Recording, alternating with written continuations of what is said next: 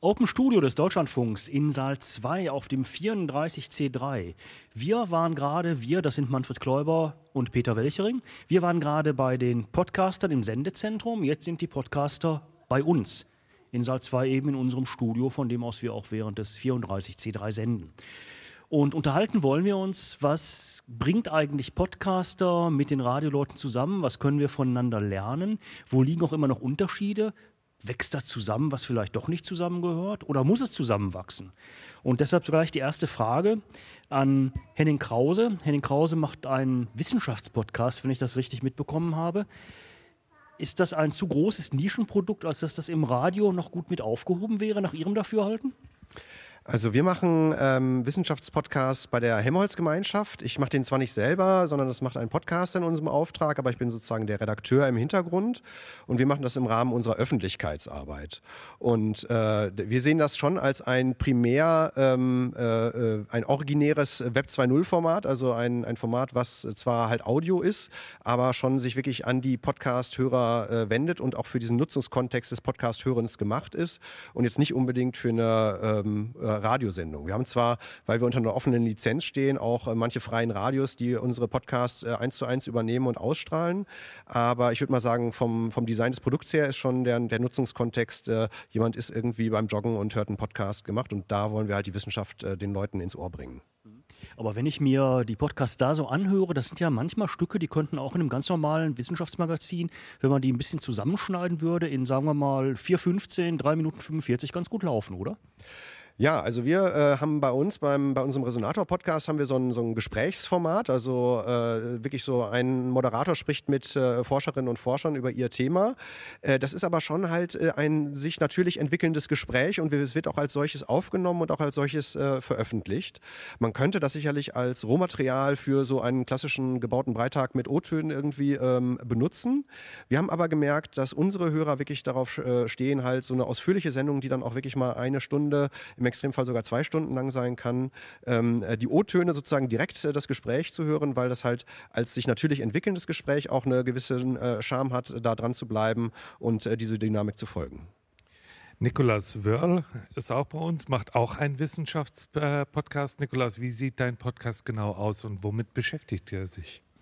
Äh, wir machen den Wissenschaftspodcast methodisch inkorrekt. Ähm, da geht es darum, dass wir versuchen, äh, tatsächlich aktuelle Forschung, wirklich wochenaktuell, also teilweise Podcasts, die in der letzten Woche, äh, wissenschaftliche Studien, die in der letzten Woche veröffentlicht wurden in Fachjournalen, äh, dass wir die lesen und versuchen runterzubrechen für Nichtwissenschaftler. Also wir versuchen die zu erklären eben.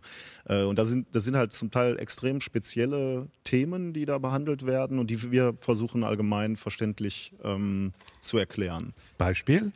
Ähm, alles Mögliche. Wir erklären die aktuellen Nobelpreise, ähm, Trivialitäten, aber eben auch die neuesten Entwicklungen, wenn es um Werkstoffe geht, beispielsweise äh, Graphen beispielsweise als, als neues zweidimensionales Material, Quantenmechanik sogar. Äh, wir versuchen uns da, ja, wir versuchen schon die dicken Bretter zu bohren und zu versuchen wirklich auch diese komplizierten Sachverhalte zu erklären.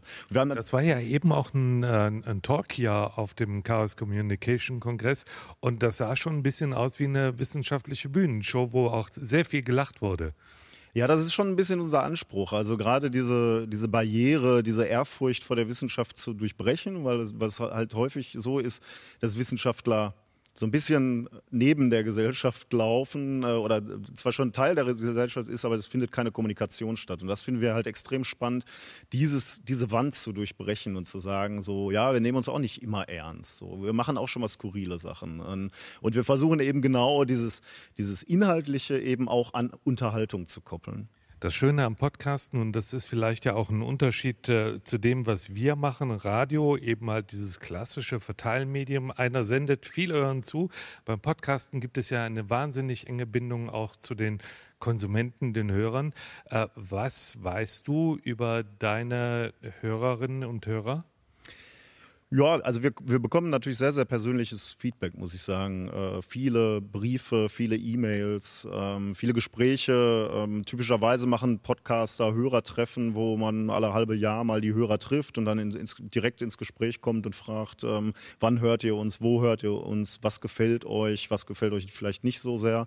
Ähm, vieles, sehr, sehr persönliche äh, Geschichten. Das ist genau so, ähm, wie es gerade gesagt wurde. Wir sind konstanter Begleiter eigentlich unserer Hörer. Hörer.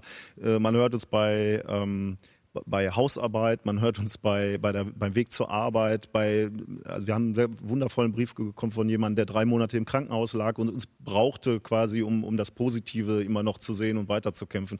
Also ganz, ganz persönliche Dinge, ähm, die uns da erzählt werden. Frank Wunderlich Pfeiffer, der Podcaster aus dem Weltall. Wie macht man denn Podcasts aus dem Weltall, Frank? Na, aus dem Weltall ähm, möglichst, indem man vorher in eine Rakete gestartet, äh, gegangen ist und in die zur ISS geflogen ist. Nein, also ähm, natürlich äh, aus dem Wohnzimmer heraus äh, vor dem ja, vor dem Laptop ähm, zusammen mit einem Partner, der, äh, mit dem man sich dann unterhalten kann. Und letztendlich geht es immer darum, ähm, die aktuellen Entwicklungen in der Raumfahrt äh, zu besprechen wir haben dann auch immer noch äh, einige Grundlagenthemen, also wie funktioniert eigentlich so ein Raketentriebwerk ganz genau, was zeichnet das ein Raketentriebwerk aus im Vergleich zu dem anderen. Ähm, Nebenbei bin ich auch noch Journalist und ähm, manchmal bekomme ich den dezenten Hinweis, ähm, bitte lass dich nicht ganz so sehr über Raketentriebwerke aus. Das passiert, ähm, aber für mich ist es halt ein reines Hobby und es macht einfach Spaß, das zu tun und ja, wir haben eine ganz ordentliche Hörerschaft und äh, der gefällt es. Wer sind eure Hörer? Das ist sehr unterschiedlich. Also ähm, wir hatten tatsächlich einen Filmproduzenten, der äh, ja darauf zur, darüber zur Raumfahrt gekommen ist und auf die Idee gekommen ist, wir, er macht mal einen Dokumentarfilm über die Ariane 5 Rakete. Ähm, wir haben jede Menge Leute hier auf dem Kongress. Also tatsächlich äh, reiner Zufall, der erste Mensch, den ich in der Straßenbahn hier getroffen habe, war ein Hörer von unserem Podcast. Ähm, so populär ist er noch nicht, dass das jetzt selbstverständlich ist. Ähm, ja, äh, alle möglichen Leute, meistens, ich schätze, äh, meistens so im Studentenalter. So Reinhard Remfert ist auch äh, Podcaster und zwar auch bei Methodisch Inkorrekt, arbeitet daran mit. Und ähm, erzähl uns doch mal, was deine persönliche Motivation eigentlich ist, diesen Podcast zu machen. Da drin steckt ja auch wahnsinnig viel Arbeit. Die Leute, die beim Radio arbeiten, ist klar, die werden dafür bezahlt. Wie ist das bei dir? Ist das eine, eine Sache, wo du eine Profession drin siehst oder ist es reines Hobby? Wie funktioniert das? Ähm, das ist eine, eine Sache, die sich über die Zeit geändert hat, würde ich sagen, äh, beziehungsweise sind Aspekte dazugekommen. Also wir haben damit vor, vor vier Jahren angefangen als, als Hobby. Also wirklich so, wir, wir wollten halt über Wissenschaft reden. Vor allem wollten wir äh, den Leuten den Schrecken vor Wissenschaft nehmen, weil so gerade als Physiker hat man es häufig, man ist irgendwie auf einer Party und immer wenn man neue Leute kennenlernt, ist irgendwann die Frage, und was machst du so? Und dann konnten wir halt immer sagen, ja, wir machen Physik. Und die meisten Leute denken dann so an ihre Schulzeit zurück und erinnern sich so, ah ja, das, was scheiße war. Und ähm, das, äh, damit möchte man halt gerne aufräumen. Ich meine, wir, wir haben das Glück, wir haben äh, viel Experimentalphysik gemacht. Ich habe in meiner, äh, mich jetzt in meiner Doktorarbeit mit Diamantepitaxie beschäftigt und kann dann sagen, so ja, ich mache synthetische Diamanten. Und dann fangen die Leute an, da nachzufragen. Ähm, und man kann die Leute halt für etwas begeistern, was eigentlich sehr, sehr kompliziert ist, aber man kann das sehr äh, gut runterbrechen, sodass jeder verstehen kann. Und ich denke, das geht mit jeder Wissenschaft so. Also man kann im Grunde jede Wissenschaft so weit runterbrechen, dass es jeder verstehen kann, auch wenn er nicht Physik studiert hat, nicht Chemie, nicht Biologie. Und genau das war auch so ein bisschen der, äh, der Antrieb, warum wir diesen Podcast gemacht haben. Also angefangen haben, wir haben uns eh schon immer viel über Wissenschaft unterhalten und auch über aktuelle Forschung und ähm, ja, der Podcast heißt ja methodisch inkorrekt. Das, ähm, da ist der Name teilweise ein bisschen Programm, weil wir reden halt auch über Biologie, über Psychologie, über Medizin wir sind halt selber Physiker und können nicht unbedingt alles immer hundertprozentig richtig erklären, aber zumindest so, dass man eine grobe Vorstellung davon hat, worum es geht. Und ähm, die Leute, die, bei denen das Interesse dann geweckt ist, die gehen dann auch hin und versuchen sich selber zu informieren noch weiter und äh, treten auch in Dialog mit uns. Also wir bekommen gelegentlich Mails, wo uns Leute erklären, so ja, ich bin Mediziner, ihr habt das gut erklärt, aber war nicht ganz richtig. Ähm, und das ist super. Also wir sagen auch immer, wir lernen mit am meisten äh, bei dem ganzen Zeug. Aber ähm, ja, es ist, es ist ein Stück weit Profession. Also wir, wir machen es, weil wir Bock drauf haben. Äh, wie merkt man denn, ähm, dass das, was man da tut, also diesen Podcast macht, weil man sich vorstellt, es gibt ein Bedürfnis dafür und die Leute könnten es vielleicht lieben. Äh, und man macht und macht und ihr macht das jetzt schon vier Jahre. Wie entwickelt sich das, dass man auch feststellt, okay, das ist tatsächlich so, dass, dass es viele Leute interessiert und dass man ein Gefühl dafür bekommt, was die dann auch hören wollen, äh, wie man das dann auch entwickelt, was man ihnen dann auch tatsächlich gibt oder was man ihnen nicht gibt, weil man es nicht will.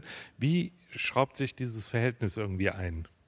Ähm, am Anfang haben wir einfach ins Blaue hineingesendet. Also ähm, wenn man sich unsere Sendungen anguckt, die sind länger geworden mit der Zeit. Ähm, wir haben, ich glaube, die erste Sendung, die wir gemacht haben, hatte knapp zwei Stunden. Mittlerweile sind wir bei drei und mehr.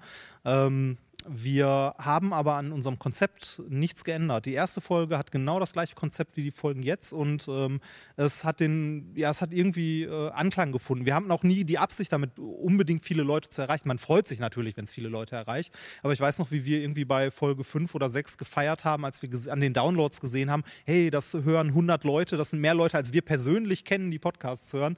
Und äh, irgendwann haben wir dann, waren wir auf so Veranstaltungen wie hier dem Kongress, da erreicht man mehr Leute. Es gibt Sprünge, man hat eine sehr eng vernetzte Podcast-Community in Deutschland, zumindest von den privat produzierten, wobei die öffentlich-rechtlichen auch mitmachen mittlerweile dabei. Ähm, und diese Community unterstützt sich so stark gegenseitig, dass äh, irgendwie man, man kann dem Podcast zusehen, wie er wächst. Irgendwann waren wir dann bei 1000, 3000 und irgendwann wurde es dann äh, fünfstellig und ähm, man, man freut sich einfach. Also und da, da sieht man halt, dass, ähm, dass das Ding wächst und ähm, denkt sich, okay, das, das laden Leute runter, das hören Leute und dann trifft man diese Leute. Also natürlich nicht alle, bei weitem nicht alle, aber ähm, man hat so einen Ausschnitt an Menschen und man begegnet den Menschen und merkt so, das bedeutet denen tatsächlich unglaublich viel teilweise. Also ähm, wir reden ja immer nur in unsere Mikrofone rein und ähm, wir sehen die Leute ja nicht direkt, dass äh, die Reaktion kommt verzögert. Aber wenn die Reaktion dann kommt, ist das faszinierend. Also wie, wie gerade unser Vortrag, dass so viele Leute kommen, um sich das anzuhören, da hat man schon so, so ein bisschen Piss in den Augen,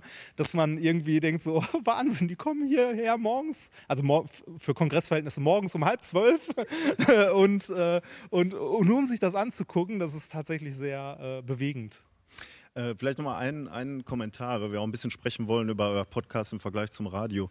Ähm, also wir haben ganz, ganz ordentliche Zugriffszahlen. Äh, ich finde aber gerade beim Podcast kommt es nicht nur so sehr auf die, Pod äh, auf die Zugriffszahlen an, auf die reinen Hörer, sondern äh, dass auch äh, Randthemen äh, Gehör finden. Das ist extrem spannend. Also Henning Krause zum Beispiel macht ja Interviews mit absoluten Spezialisten, Quantentheorie zum Beispiel oder Fusionsphysiker. Ähm, und die finden eine Stimme. Ich bin selber Physiker. Wenn ich auf Kongressen spreche, dann erreiche ich vielleicht 100 Leute. Hier wird jetzt vielleicht eine, eine Plattform geboten für 1000, 2000. Das mag jetzt für Radioverhältnisse nicht viel sein, aber das ist für so einen Physiker eine enorme äh, Menge an Menschen, die er plötzlich erreicht mit seinen Themen. Das ist unheimlich spannend am Podcast. Ja, deshalb nehmen wir das gleich mal auf in den Krause. Äh, Sie machen das aber auch, weil Sie ein Stück weit doch Marketing für Ihre Forschungsorganisation machen wollen, oder? Ja, also das ist eine schwierige äh, Frage. Also wir sehen es als, als Öffentlichkeitsarbeit und äh, so wie man halt äh, in den 90ern sich entschieden hat, im Rahmen der Öffentlichkeitsarbeit eine Webseite zu machen, so gucken wir halt bei uns in der Kommunikationsabteilung, was sind äh, ja aktuelle Trends und müssen wir auf Snapchat gehen oder äh, reicht die Facebook-Seite. Und so haben wir vor ein paar Jahren eben auch gesagt, wir wollen eben auch auf dieser Podcast-Schiene unterwegs sein. Ob man das jetzt Marketing äh, nennt oder, oder Öffentlichkeitsarbeit, also ich finde schon, dass, dass wir als öffentlich finanzierte Steuer steuerfinanzierte Wissenschaftsorganisationen den Anspruch haben sollten, das, was wir tun, den Leuten zu erklären und zwar in allen möglichen Darbietungsformen, Darreichungsformen, wie sie es gerne hätten. Ob es jetzt äh, ein Twitter-Account ist, auf den Leute was antworten können, ein WhatsApp-Newsletter, den Leute abonnieren können oder eben ein Podcast. Und äh, wenn wir äh, sozusagen das, uns das tun, so kommunizieren, um uns transparent zu machen und dann andere Leute sagen, das ist Marketing, gut, da kann ich, äh, kann ich mit leben. Äh, wir, äh, ich kann wirklich aus meiner Perspektive heraus sagen, wir machen es wirklich, weil wir transparent sein wollen wollen und den Leuten erklären wollen, warum wir mit ihren Steuergeldern was erforschen. Aber als öffentlichkeitsarbeitender Podcaster, glaube ich, unterscheiden sich schon ein Stück weit von beispielsweise den Kollegen von Methodisch Inkorrekt. Auf jeden Fall. Ich denke, man kann in dieser Podcast-Szene oder Podcast-Landschaft so ein bisschen auch sozusagen so die, die, die Absenderperspektive so ein bisschen äh, unterscheiden. Und da gibt es dann halt äh, die, äh, die äh, Auftragsproduktion. Also wir als Wissenschaftsorganisation haben äh, den Holger Klein als unseren Moderator beauftragt, machen Podcast für uns. Dann gibt es so die Leute, die direkt aus der Wissenschaft kommen, wie äh, die beiden Reinhard Robert und, äh, und Nikolas, die äh, sozusagen als, als Physiker, als Forschende podcasten. Dann gibt es Leute wie äh, Frank, der das mit einem journalistischen Background macht. Und dann gibt es noch so, so äh, totale, ich will nicht sagen, oder Laien kann man sagen, die einfach nur Bürger, die interessiert sind an Wissenschaft und da auch Wissenschaft zu machen. Und man könnte sich zum Beispiel, äh, wenn die äh, Leute, die das jetzt hören oder sehen, äh, sich dafür interessieren, es gibt eine ganz tolle Webseite, wissenschaftspodcasts.de. Das ist so ein äh, kuratiertes Verzeichnis, wo all diese ähm, äh, Podcaster äh, mit, mit, aus verschiedenen Backgrounds gesammelt sind, wo man sozusagen sich entweder nach Themen oder nach Macher mal sortiert angucken kann, was gibt es eigentlich alles für Wissenschaftspodcasts. Peter, vielleicht nochmal zum Rollenverständnis. Ich finde das ganz interessant, welche Rollenverständnisse sich hier so rauskristallisieren. Das äh, von uns Radiomachern war ja bislang immer so, dass wir gesagt haben, okay, unsere Aufgabe ist eben halt vor allen Dingen den normalen Menschen drauf, äh, draußen auf der Straße zu informieren über das Wichtigste, was so sein Leben angeht. Politik, Kultur, Sport und Wissenschaft zählt bei uns klassischerweise mit zur Kultur. Ähm, und wir gucken, schon sie manchmal politisch sein. Ja, und wir, wir, wir kontrollieren dann in einer gewissen Form, ja, kontrollieren ist vielleicht das falsche Wort. Wir schauen eben halt nach, was die Wissenschaftler da so machen in ihren Labors und versuchen das den Leuten zu verklickern, damit sie dann eben halt das Gefühl haben, okay, die Wissenschaft, äh, die gibt ihr Geld auch äh, vernünftig aus und es gibt Fortschritt dadurch. Das ist ja so das klassische Verständnis mal ganz einfach dargestellt. Wie ist denn dein Verständnis, Frank, wenn du deinen Podcast machst? Du hast ja nicht diesen, diesen, diesen Auftrag jetzt unbedingt im Rücken, dass dir eben halt Gebührenzahler Geld geben, von dir erwarten, dass du eine Serviceleistung erbringst. Also beim Podcast natürlich äh, ist es, es ist wirklich reines Hobby. Es ist einfach, ähm, ich, ich habe da ein gewisses Mitteilungsbedürfnis und möchte gerne über Themen sprechen, die mich selbst interessieren. Und es gibt tatsächlich Leute, die äh, da zuhören und die das auch interessiert. Und das gleiche hat man natürlich auch im Professionellen. Ähm, ich schreibe Artikel und äh, dort ist es tatsächlich so, dass, das hat schon ein, ein, etwas mit meinem Rollenverständnis gemacht. Ähm, für mich geht es nicht nur darum zu sagen, okay, äh, die machen dort was und das ist irgendwie toll, sondern äh, in meinen Artikeln mache ich es immer so, dass ich versuche, äh, auch noch sehr genau zu erklären, was da eigentlich äh, getan wird, wieso das so funktioniert. Also ähm, sehr viel tiefer in die Hintergründe einzugehen und ähm, man merkt öfters mal auch im Gespräch mit dem Rest der Redaktion, äh, dass da doch äh, zwei Welten manchmal aufeinandertreffen aufeinandertreffen können. Also ähm, wenn mir gesagt wird, äh, schreib doch mal eine Nachricht zu Ereignis XY, dann kann es schon mal passieren, dass da ein zwei- oder, oder dreiseitiger Artikel draus wird, weil ich einfach denke, ähm, hier sind noch ein paar Aspekte, wenn ich die erklären will, dann brauche ich jetzt halt mal noch eine Seite. Tut mir leid, anstatt irgendwie nur eine halbseitige Newsmeldung zu machen, wie das eigentlich so üblich ist. Peter, ich habe dich unterbrochen, Entschuldigung. Ja, kein Problem, aber schließt ganz gut an, denn meine nächste Frage war ohnehin schon. Sie arbeiten mit einem Radiomacher zusammen. Holger Klein verdient ja sein Geld ansonsten beim RBB und macht da so, ja, mehr oder weniger klassisches Radio. Äh, muss der dafür eine ganz andere Rolle schlüpfen, wenn er dann den Podcast bei Ihnen macht? Also der Holger Klein arbeitet beim Radio, aber er ist auch äh, Podcaster und hat auch äh, ja, viele äh, von ihm selbst betriebene Podcasts. Und wir haben äh, ihn insbesondere deswegen ausgewählt, weil er halt sozusagen ja, auf dieser Podcast-Schiene auch, äh, auch unterwegs ist und äh, da halt ähm, ja, Erfahrungen hat und da auch schon eine gewisse Hörerschaft mitbringt. Und er ist sicherlich so, ein, so jemand, der auch, auch mit Radioerfahrung hat, aber ich glaube, dass so wie er den, den Podcast, den Resonator-Podcast bei uns moderiert, ähm, da ist er schon halt halt wirklich in der, in der Rolle eines Podcasters und ich glaube, das wollen die, äh, wollen die Hörenden auch. Wodurch unterscheidet die sich denn dann vom, vom Radiomann, diese Rolle des Podcasters? Also erstmal würde ich sagen, dass halt zum Beispiel so eine Podcast-Sendung bei uns halt, die kann sehr viel länger sein. Im Extremfall kann die bei uns schon mal zwei Stunden lang sein. Das ist im Radio so äh, nicht, äh, nicht vorhanden. Ähm, man hat auch jetzt nicht ein geskriptetes äh, ähm, äh Gespräch, einen geskripteten Gesprächsaufbau. Also äh, wenn man halt im Radio wirklich nur äh, fünf Minuten oder vielleicht auch mal irgendwie 25 oder 55 Minuten Zeit hat, dann hat man üblicherweise einen Plan, welche Themen man abackern will. man hat eine, eine Dramaturgie oder halt wirklich einen, wenn es es äh, komplizierte Wissenschaft zu erklären gibt, ein aufbauendes Konzept und weiß dann, ich muss ich mit den Grundlagen anfangen, danach zu fragen und die zu erklären und dann hinterher kann ich zu dem abgehobenen Kram kommen. Und äh, unsere Podcast-Gespräche sind eher so meandernd. Also das ist so mehr so von Hölzken auf Stöcksken.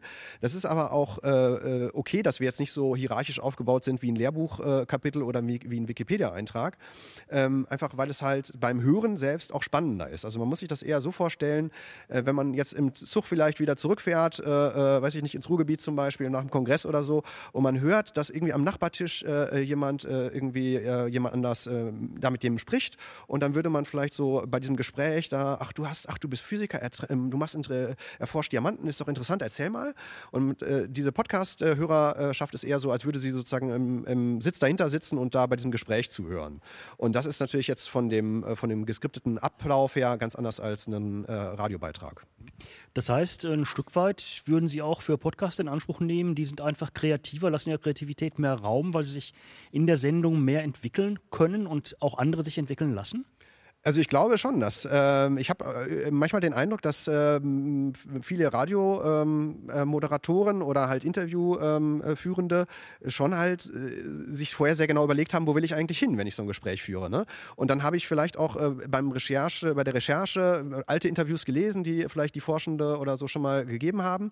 Und äh, dann ist auch aus meiner Sicht es nicht verwunderlich, dass da, wenn auch vielleicht an, unterschiedlich gut gemacht, aber halt doch irgendwie ähnliche Produkte bei rauskommen. Ähm, der, der Holger Klein zum Beispiel, den wir da hinschicken, dem sagen wir, bereite dich gar nicht so viel vor, sondern äh, wir wissen, du bist ein guter Talker und äh, du wirst äh, äh der Forscherin oder dem Forscher schon das äh, Spannende aus der Nase kitzeln. Und äh, wenn es dann vielleicht auch mal darum geht, so ein bisschen persönlich die Motivation der Forschenden abzufragen, dann kommen manchmal ganz, ganz spannende Geschichten dabei raus. Aber die Gefahr ist natürlich auch ganz groß, dass auf dieser langen Strecke wenn dann eben halt zwei Stunden getalkt wird, ähm, wie Nikolas eben zum Beispiel beschrieben hat, oder vielleicht dann auch mal drei Stunden, ja, Leute einfach abhanden kommen, weil sie nicht mitgehen wollen oder weil es ihnen einfach nicht gefällt. Aber ist das dann egal? Also mir als Radiomacher ist es natürlich nicht egal. Ich habe irgendwie, verspüre ich die Aufgabe, und das wird mir ja auch so vom Auftrag her gesagt, dass ich möglichst viele mitnehmen muss. Habt ihr diesen Zwang nicht? Äh, nee, da, von diesem Zwang äh, würde ich für mich sagen, äh, kann ich mich freisprechen.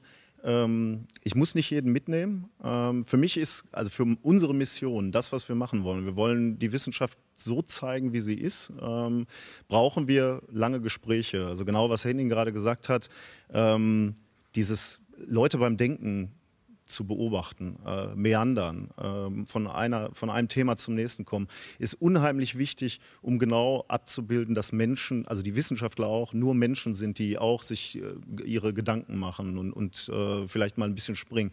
Das könnt ihr im Radio in dreieinhalb Minuten äh, Stücken nicht abbilden. Äh, und genau das, was wir auch zeigen wollen, nämlich das, was hinter der Wissenschaft steht, nicht nur das Thema, nicht nur das Ergebnis, sondern der Weg dahin, das Scheitern, das das Ausprobieren, äh, das Versuchen, ähm, die Schicksale zum Teil, die dahinter stehen. Dafür braucht es tatsächlich Zeit. Ähm, in einem dreieinhalb Minuten Beitrag, äh, wie euch ja häufig vorgeworfen wird, ist das einfach nicht abbildbar. Und das ist genau unsere Mission. Wir wollen eben genau die Menschen dahinter zeigen. Wir wollen die Geschichten dahinter zeigen. Nicht nur, weil, weil, weil ja, weil wir sie faszinierend finden, diese Geschichten, die dahinter stehen. Ich muss mal korrigieren, unsere Standardlänge ist 3,45, also okay, immerhin 15 ja Sekunden mehr.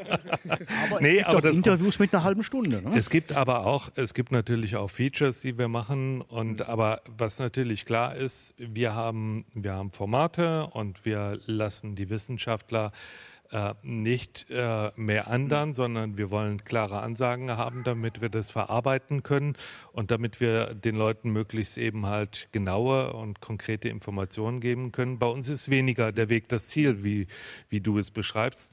Ähm, vielleicht liegt es eben halt auch daran, dass wir auch immer versuchen, so, ich kann es jedenfalls für mich sagen, ähm, natürlich daraus auch keine ist kein Vorwurf, keine elitäre Veranstaltung zu machen, sondern eben halt wirklich breit zu kommunizieren. Und ich habe schon ein bisschen den Eindruck, dass solche spezialisierten Wissenschaftspodcasts dann ähm, doch vielleicht die große Gefahr haben, eben halt ein Insider-Talk zu werden, oder? Nee, das glaube ich tatsächlich nicht, weil ähm, wenn es äh, Wissenschaftspodcasts sind, die jetzt sehr spitz auf ein Thema zugeschnitten sind, richten sie sich halt eh sowieso an diese Zielgruppe. Wenn es sowas ist wie, ähm, wie das, was wir machen, äh, ist unsere Zielgruppe jeder. Also wir haben auch Hörer von Rentnern zu Schülern, ähm, von Professoren, die sich das anhören, äh, bis, äh, bis hin zu, äh, weiß nicht, jeder. Also unsere Zielgruppe ist schlicht und einfach jeder. Und äh, ich würde es auch äh, tatsächlich nicht als elitäre Veranstaltung bezeichnen, weil ähm, wir versuchen genau das nicht zu machen und genau das zu vermeiden. Also es wird ja Wissenschaftlern häufig vorgeworfen, ihr sitzt an eurem Elfenbeinturm, ihr macht euren Scheiß und was die anderen davon verstehen oder machen, ist euch egal. Und genauso ist es nicht. Also wir versuchen nicht nur die Forschung anderer vorzustellen, sondern auch sehr, sehr viel aus unserem Leben zu zeigen. Wie Nikolas gerade sagte, zu sagen, wie ein Wissenschaftler arbeitet. Also ähm, wir haben in unserem Podcast auch immer, bevor wir Themen vorstellen, erzählen wir, was in unserer Woche so passiert ist, was wir im Labor gemacht haben. Und dann natürlich auch mal was schiefgegangen ist. Und ähm, das ist ein, im Grunde ist Wissenschaftler zu sein ein Job wie jeder andere auch. Also es gibt Höhen und Tiefen und genau das wollen wir damit vermitteln. Und ich denke, da nimmt man eher noch äh, jeden mit, als äh, wenn man jetzt sagt, nee, das wollen wir nicht eher, das wollen wir nicht zeigen, wir wollen nur unsere Ergebnisse zeigen. Also ich glaube, dass wir da sehr nah eigentlich an den Menschen dran sind. Frank Wunderlich-Pfeiffer, da sind Sie aber doch stärker in der Vermittlerrolle, weil Sie nehmen ja doch stärker dann das, was Wissenschaftler, was Leute, die sich mit Weltraum beschäftigen, sagen, auf und vermitteln das in Ihrem Podcast, oder? Ähm, Im Wesentlichen mache ich es tatsächlich so, dass ich recherchiere äh, und einfach äh, an irgendeinem, einfach aus, aus persönlichem Interesse. Also mich interessiert dieses Thema und dann recherchiere ich und äh, schaue, was ich rausfinden kann und ähm, rede dann mit dem Christopher darüber, was ich da rausfinden konnte. Und der Christopher äh, ist da wirklich sehr, sehr wichtig. Also er interessiert sich auch für, äh, auch für Raumfahrt, aber nicht ganz so tief wie ich. Äh, er hat weniger den, den naturwissenschaftlichen Background, den ich habe. Und ähm, auf die Art und Weise kommen dann halt auch Gespräche zustande, bei denen man sich relativ sicher sein kann, dass sie nicht völlig an den, an den Zuhörern vorbeigehen. Ähm, und das ist, das ist für mich unglaublich wichtig. Ähm, einfach, äh, weil es bringt mir ja nichts, wenn ich irgendetwas vor mich hin sage, das dann niemand versteht. Und ähm, im Hintergrund Leute zu haben, entweder im Podcast den Christopher, äh, in der Redaktion dann die anderen Redakteure, die sagen, du, das versteht kein Schwein, äh, bitte erklär das nochmal und, und leichter, äh, ist unglaublich wichtig, denn letztendlich geht es mir darum, dass ich auch verstanden werde. Die Macher von Methodisch Unkorrekt, die haben gerade gesagt, sie wollen nicht jeden mitnehmen. Wie sieht das bei Ihnen aus? Sie wollen jeden mitnehmen oder auch ein paar Leute am Rande liegen lassen? Ähm, letzten Endes lässt man, Autom letzten Endes lässt man automatisch immer die am Rande liegen, die sagen, ja, also Raumfahrt, äh, dafür konnte ich mich noch nie begeistern, tut mir leid. Ja, wer, wer, wer nichts über Raumfahrt wissen will, dem kann ich auch über Raumfahrt nicht sehr viel erzählen. Ähm, das, das Interesse ist immer das Wichtigste, um irgendetwas aufzunehmen an Wissen. Ähm, gut, abgesehen davon ist Raumfahrt einfach nur äh, eines von vielen Themen, die ich mache. Ähm, ich habe auch manche, manche Themen, ähm, beispielsweise in der Kernkraft, wo ich äh, einfach gerne drüber sprechen möchte, weil da sehr viel äh, falsch verstanden wird, wo ich einfach sage, ja, ich, ich möchte gerne, dass das besser verstanden wird. Henning, wir, äh, die Podcaster und die Radiomacher, jedenfalls wie ich das erlebe, auch hier auf den Chaos Communication Kongressen, wir sind ja beide schon lange dabei. Also zum Beispiel das Sendezentrum gibt es schon ganz lange, unser DLF-Studio hier gibt es ganz lange. Ich habe das immer so äh, empfunden, dass wir naja, uns ergänzen, dass wir komplementär vor uns hinwursteln. Ne? Die einen eben halt auf dem Sender, die anderen äh, im Podcast-Space. Äh, wie sieht das aus deiner professionellen Sicht aus als Öffentlichkeitsarbeiter, der jetzt diese beiden Welten auch ja in irgendeiner Weise bespielen will? Also öffentlich-rechtliche Rundfunk, klassische Pressearbeit, Informationen zuliefern, gucken, was die Kollegen machen wollen, ihnen dabei helfen, indem sie Labore öffnen, wie auch immer bei den Podcastern ja ähnlich und auch selber Podcasts machen. Welche Rollen haben die beiden Welten oder Wolken? Also äh, ich sehe es so, dass äh, also wir machen natürlich in unserer Kommunikation machen wir klassische Medienkommunikation. Das heißt, wir arbeiten mit Journalistinnen und Journalisten, egal auf welchem Kanal sie jetzt unterwegs sind, äh, natürlich äh, zusammen. In dem Sinne, dass wir natürlich zum Beispiel Experten vermitteln und so. Und äh, da sind wir natürlich auch äh, sehr froh, dass es, dass es einen, einen, Wissenschaftsjournalismus in Deutschland gibt, der noch einigermaßen gut funktioniert. Und ähm, wir wollen auch dadurch, dass wir jetzt sozusagen sozusagen auch noch Web 2.0 Formate starten starten, entweder dadurch, dass wir selber ähm, Podcast starten oder dass wir zum Beispiel auch äh, Experten auch vermitteln äh, für, für verschiedene Wissenschaftspodcasts. Äh, deswegen lassen wir nicht unsere Medienarbeit 1.0 äh, sein, sondern äh, wir sind sehr froh, dass es diesen äh, unabhängigen, auch kritischen Wissenschaftsjournalismus gibt. Ähm, aber wir sozusagen sehen jetzt sozusagen auch eine, eine zweite Bühne daneben aufkommen und insofern rühre ich auch gerne als, als Mitarbeiter von einer Wissenschaftsorganisation, rühre ich auch gerne die Werbetrommel für andere Wissenschaftspodcasts, weil da einfach ganz vieler toller Content ist und ich mir wünschen würde, dass, dass noch viel mehr ähm, Leute entdecken würden, was es da an, an tollen Formaten gibt. Zwischen uns gibt es auch keine Konkurrenz. Oder empfindet ihr irgendwie das, was die Radioleute machen, ja als Konkurrenz zu dem, was ihr macht? Ähm, nicht wirklich. Ich äh, würde die Frage mal zurückstellen. Empfindet ihr das als Konkurrenz? Ja, viele empfinden das als Konkurrenz. Ja. Also ich berichte also mal von der letzten. Ich, ich nicht. ja, ja. Ich nicht, ja. Man kann das so sehen, das stimmt. Man kann sagen, freut uns, weil man wird ernst genommen mhm. und das hat dann auch eine mediale Wirkung und mal Hand aufs Herz, die will ja jeder erzählen auch. Also man will ja auch Leute erreichen. Äh, wie ist es für dich? Siehst du uns als Konkurrenz? Ähm, tatsächlich nicht wirklich. Ähm, das ist irgendwie, also wenn man sich, also ihr macht ja auch Podcasts. Also das, was ihr im, Radio macht, macht ihr ja teilweise auch als Podcast oder veröffentlicht das. Und das ist auch sehr erfolgreich. Also wenn wir, äh, wenn wir eure Downloadzahlen mal bei so Workshops sehen, das ist für uns halt, äh, da sind ein paar, paar Größenordnungen zwischen.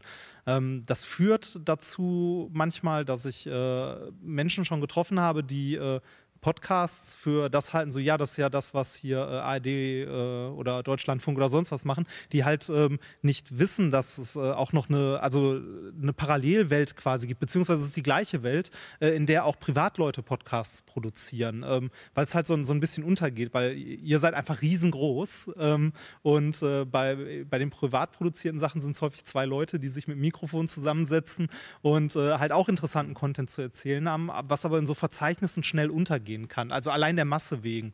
Ähm, das finde ich manchmal ein bisschen schade, aber wenn es dann darum geht, äh, dass man, also dass einfach nur Inhalt vermittelt wird und ähm, dass man halt Hörer hat, ist es keine Konkurrenz. Also niemand sagt jetzt irgendwie, äh, ja, ich äh, höre irgendwie nicht mehr Podcast A, weil ich höre jetzt nur noch den, das Feature von, von ARD oder so. Das passiert einfach nicht. Das ist eine Bereicherung, also eine gegenseitige Bereicherung. Genauso passiert es dann eventuell auch, dass Leute halt Podcasts von den Privaten hören und dann sehen, ach ja, da gibt es ja noch mehr und plötzlich halt bei uns landen oder woanders anders. Also Peter, was man daraus auch erkennen kann, ich fand das ganz, ganz super, was ich gerade gehört habe. Ähm, früher hat man ja über Podcasts gesprochen als, ich sag mal, technische Form der Ausspielung. Ja, dass man eben halt etwas, was man auf den Sender gebracht hat, dann eben halt auch nochmal konfektioniert hat und dann im Internet bereitgestellt hat oder eben halt eine, diesen Ausspielkanal gewählt hat. Und ich lerne jetzt immer mehr, und das ist, glaube ich, auch der Trend, Podcast ist eine eigene Stilform. Podcast ist sicherlich eine eigene Stilform und äh, ich hatte gerade schon kurz die Diskussion auf der Wissenswerte angesprochen. Da gab es einige Kollegen, die gesagt haben, ja, aber mir als Wissenschaftsjournalist erwächst auch eine Konkurrenz, weil ich kann dann die Themen nicht mehr so bringen. Und ich glaube, da sollten auch wir Wissenschaftsjournalisten nochmal ganz genau drauf gucken, weil ich denke, wenn wir Wissenschaftspodcasts hören, dann bekommen wir auch eine Menge Themenideen. Und äh, ich profitiere enorm von Themenideen, die ich dann eben auch als äh, Journalist wieder aufnehmen kann. Setze mich dann auch gerne mit dem Kollegen, der den Podcast gemacht hat, in Verbindung und frage den mal, äh, in die und die Richtung würde ich das gerne beispielsweise für den Deutschlandfunk mal machen. Was hältst du, was halten Sie davon? Und dann entwickeln sich ganz spannende Projekte. Henning Krause. Ja, ich äh, finde auch, äh, also ich könnte, kann eigentlich nur empfehlen, sozusagen das auch nicht als Konkurrenz zu sehen, sondern ich glaube, es kann auch den Journalisten, die sozusagen ja als Wissenschaftsjournalisten arbeiten oder als Technik-IT-Journalisten, auch nur dienlich sein, wenn sozusagen vielleicht andere Formate, wie zum Beispiel ein Wissenschaftspodcast, äh, so als Einstiegsdroge, hätte ich beinahe gesagt, wirken, um Leute halt in diese Themen reinzuziehen. Und ich glaube auch, dass es äh, für die Relevanz der, der Wissenschaftsredaktion oder der IT-Redaktion im eigenen Medienhaus, im Verlag oder im, im, in der Sendeanstalt auch äh, eigentlich nur von Vorteil Vorteil sein kann, wenn man sozusagen äh, zeigt und guck mal hier, da gibt es diese Podcast-Community und innerhalb der Podcast-Community ist Wissenschaft ein total angesagtes Thema. Und ich glaube, dass, äh, äh dass sozusagen äh, Journalisten sich eher fragen sollten, äh, äh, welche positiven Vorteile man daraus mitnehmen kann, um sozusagen die, die Relevanz im eigenen Thema, im eigenen Haus heraus nach vorne zu stellen, um zum Beispiel auch vielleicht mehr in Kommentarspalten ähm, oder Kommentarformate wie bei euch die 19.05 Uhr oder so reinzukommen. das finde ich nämlich, das ist nämlich der gesellschaftlichen Relevanz Relevanz der, der Wissenschaft äh, eigentlich wäre das angemessen. Peter, ich hoffe, du bist einverstanden und auch unsere Gäste sind einverstanden, dass wir an dieser Stelle jetzt so langsam zum Ende kommen. Die Rundfunkleute haben diese furchtbare Krankheit, die nennt sich Zeitschwund oder wie auch immer. Jedenfalls, die Uhr arbeitet ständig gegen uns. Wir haben gleich hier den nächsten Produktions. Ähm, Slot, den wir dann bedienen müssen, wieder neue Interviews für unser Angebot zu machen. Ähm, hast du noch ein Schlusswort? Also wenn Manfred überlassen Kläuber wir das gleich, unseren Gästen. wenn Frank Wunderlich hat das ja auch angestoßen. Ja, wenn du gleich ganz grau wirst, dann wissen wir, die Zeitdiebe waren da und haben dich grau werden lassen. Nee, vielen Dank an alle Diskutanten hier auf dem Podium. Ähm, ich nehme für mich zumindest auch mit, was Manfred schon sagte, das mit dem Podcasting ist einfach eine sehr, sehr gute Ergänzung, eine wichtige Kommunikationsform, die die Gesellschaft auch braucht. Ja, vielen Dank aus dem Studio des DLFs auf dem 34C3.